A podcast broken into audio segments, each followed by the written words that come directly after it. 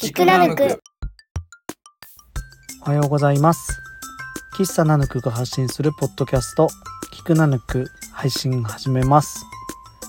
昨日は日曜日だったんですけどすごいあったかい日でしたね。土日ともあったかくて本当春なのかなって思う天候だったんで、まあ、前日の土曜日に急遽ですねえー外で遊べるかもしれないから富山に行こうって言って美術館行って、えーファボーレ行って公園で遊んで帰ってきました。あとうちのコーヒーをオリジナルブレンド作ってもらってるコッフェさんにも新年の挨拶兼ねてお邪魔することができて、えーいい休日でしたね。今日楽しかったって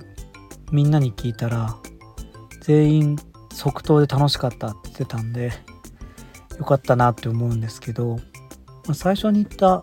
富山県美術館ですね。まあ、そもそも飛騨から富山って、まあ、美術館までだと1時間半ぐらいかな。1時間半ちょっとかかるかな。それぐらいで到着することができて、まあ、なので朝の8時ぐらいに出発してですね。まあちょうど10時前ぐらいに到着したんですけど、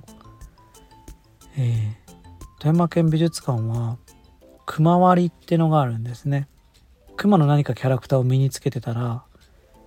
割引されるんです。でま100円とかじゃなくて今回のデザインスコープ展とかだと250円結構大きいんですよね。で僕と奥さんが250円ずつ引かれたんで合計500円も割引されまして。でまあ子供は小学生は1人無料になるんだっけかな。そんな感じなんですけど。まあナヌクのステッカーとかグッズがあればそのまま、えー割引になるので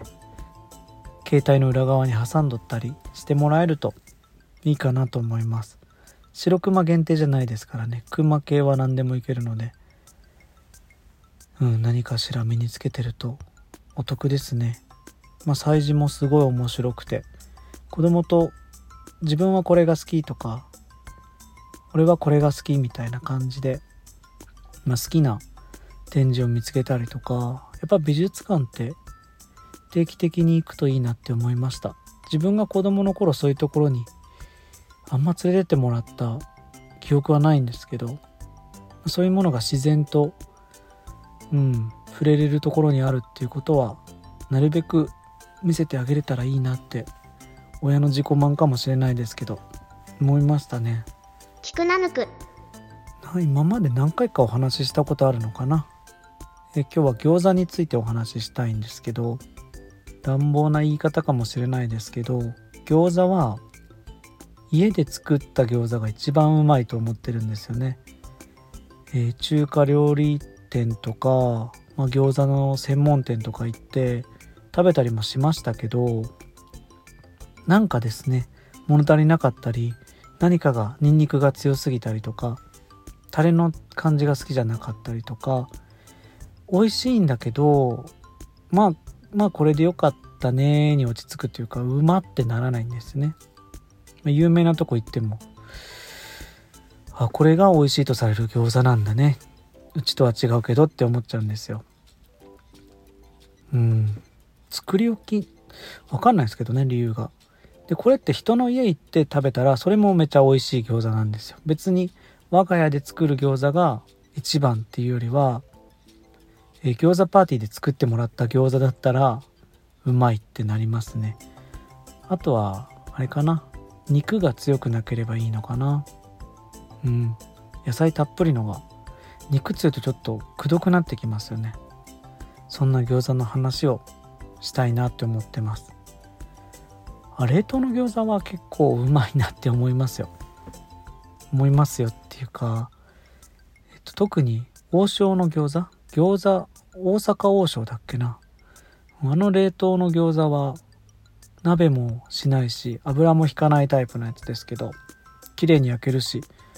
味も美味しいので。うん冷凍ならそれが一番かなって思ってます。あとは水餃子それも王将のやつかな。それもうまいですね。鍋に入れても美味しいので、えーキムチ鍋とかに入れてもいいし鶏味噌鍋に突っ込んでも。ねそのまま皮破れにくいですか。ら各ドラッグストアとかで結構お手頃価格で販売してるような気がしています。まあ冷凍はそんな感じですね。でさっき言った通り僕みずみずしい野菜たっぷりの餃子が好きで大体いつも100枚ぐらい100個ぐらい作るんですけど餃子100の皮100枚に対して豚のひき肉が500から600ぐらい使って白菜は4分の1ぐらいを使うことが多いですね、まあ、白菜もみじん切りして塩振って10分以上放置しといて水をギュッと絞ったのを混ぜ込むっていう感じなんですけど、まあ、キャベツの家もあったりすると思いますがうちは白菜が主流ですね。シャキシャキしてて美味しいんですよね。で子供たちには野菜をいっぱい食べてもらえる絶好の機会なんで、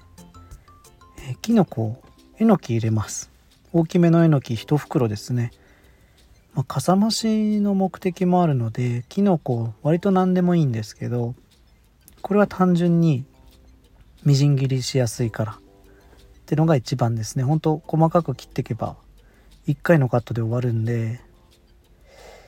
うんそれを入れてます。あと味の主張もそんなに強くなくてうまみを押し出してくれる印象もあるので入れてる感じですね。あとはニラ。でそこをまあ肉と一緒に混ぜて、えーその種にはですね醤油塩コショウごま油あとすった生姜の絞り汁。かな、まあ、ニンニク入れないんですけどうちは。で量は適当なんですけどまあ匂いがいい匂いになったら OK って感じですね。濃すぎずって感じで。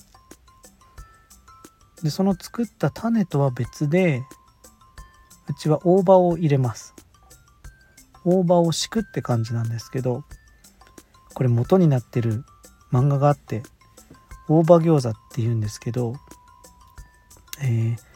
今「大ダーク」っていう漫画を描いてる林田久が描いてた「ドロヘドロ」っていう漫画なんですね。でそこの二階堂っていう女性キャラが作ってたのが大葉餃子なんですけど、うん、そこのハングリーバグっていうお店を経営してるんでそこの大葉餃子がですねすごい美味しそうでそこから入れるようにしました。漫画自体は内臓飛び出したり首飛んだりとか、うん、チェーンソーマンにも結構影響を与えてるような漫画なので、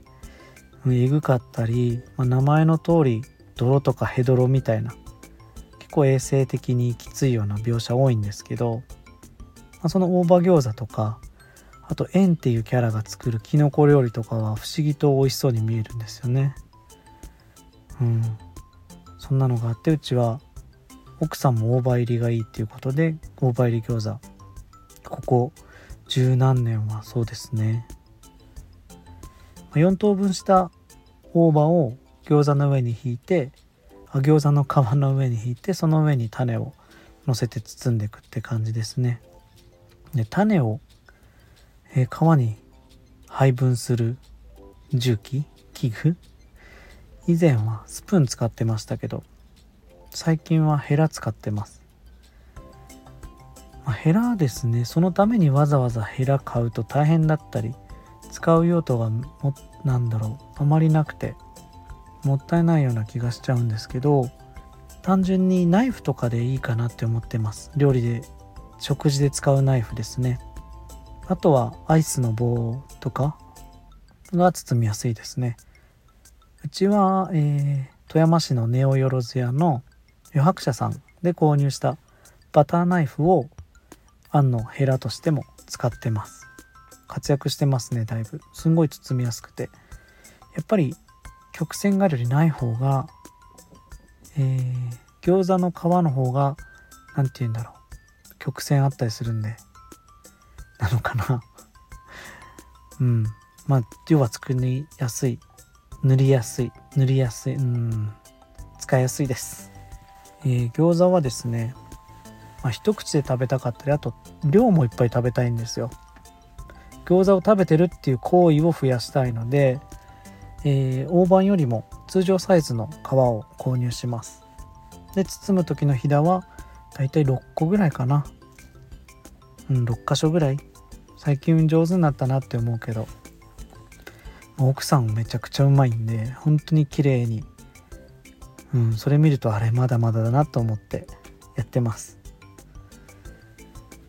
で次焼きなんですけども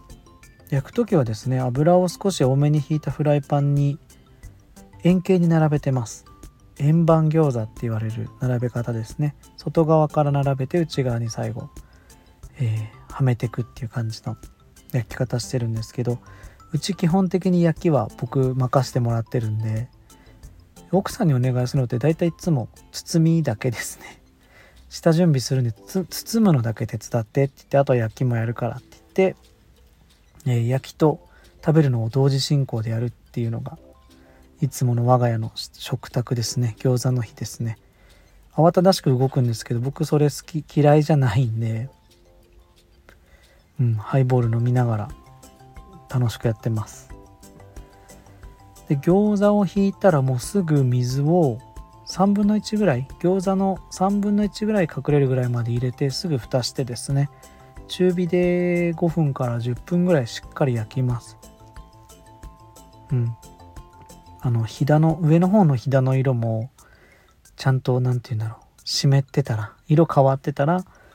OK なんでそこまでいったら蓋を取ってあとはしっかりそこからさらに5分10分焼きますね。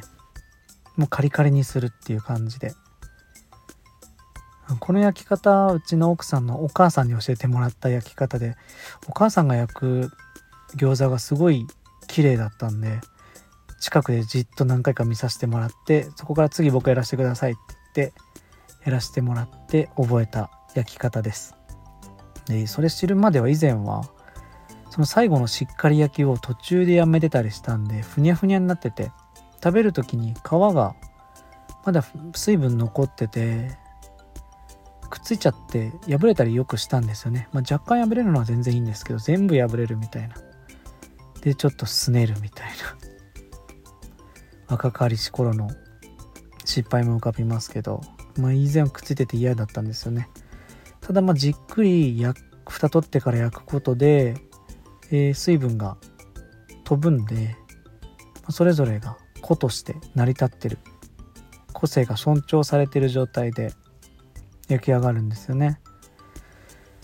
うん、でそのままフライパンの上にお皿を蓋みたいに乗せてひっくり返すと出来上がり。さそのやり方をするとすんごい細かいんですけど皿の縁にこう油がつくんですよ。で知らないうちにこうツーって伝って木のテーブルとかに置くと丸いあのなんだろうなお皿の下のところの跡に沿ってですね跡がついちゃうんですよ。なのでこのやり方やった時は必ずティッシュとかキッチンペーパーで一回下っていうか縁を拭くっていうのをやった方がいいですね。でそれで出来上がりなんで。まその見た目が円盤餃子と言われるそのものなんですけどき昨日とかももう100発100中でカリッカリのいいの焼けましたね。すんごい出来上がりも嬉しいしそれを食卓に出すと完成が上がるんでその完成がまた僕をキッチンに向かわしてくれるっていう感じですね。静かに白いって感じでまた次の焼き出すんですけど。そうなんであとフライパンも大事ですよね。テフロン製のフライパン使ってみる方たくさん見えますかね。もうねテフロンのフライパンは焦げ付きが始まったらすぐ新しいの買った方がいいなって本当に思います焦げついちゃってっていうのでまあでも仕方ないよねもったいないよねってずっと使ってると結局それによって失敗する料理とかあとそれ失敗してたとなるとなるとその前の時間とか人件費とかあと精神的ダメージも足したらもったいないんですよね。今回の餃子について言えば、まあ、一回焼いたけど焦げついちゃったりそれでくっついちゃってってなって餃子死んじゃうと、まあ、材料費人件費精神的ダメージ合わせると1回につき最低2000円分のロスだなって思ってるんですよね。それなら1000円分の1000円前後の新しいフライパンをもう買ってきとってそっちを使った方が、えーお財布的にも精神衛生的にもいいかなと思うのであんまり見えないと思いますけどうちたまに たまにというか前そんな時期もあったんでテフロンが怪しかったらすぐ新しいの買いましょうっていう感じですね。でもただもそのそれもったいないんですよねとかもし言うんだったら鉄のフライパン買ってきて、えー育てるのがうんいいんじゃないのかなって思いますね。うんテフロンがもうないけどもったいないんで使ってるっていうのは自分からそういう良くない環境に身を置いて助けてって言ってるように聞こえちゃうんで、まあ厳しいこと言うようですけどね。餃子に関して言えば、うん、そういうところにあえて自分を置いといて大変だっていうのはケアとしてもうちょっとできる部分あると思うのでそんな話も何様なんだってのとそんなにね厳しく言う必要ないんじゃないかって思うんですけど鉄のフライパン買った方がいい人はその方がいいかと思います。あと餃子って作った時の悩みまではいかないんですけど種か皮かどっちか残ることありますよね。これも以前ポッドキャストで喋ってんですけど余った皮レシピとか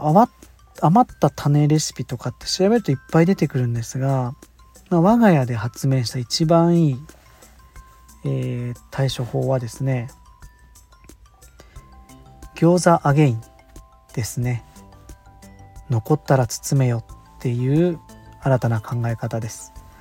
これは、えー例えば僕月曜日あ違うな。土曜日餃子食べたんですけど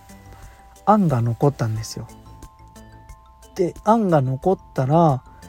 じゃあ明日もう餃子でって言ってあんにちょっと足すお肉と皮を皮を買ってきて次の日も餃子を食べる。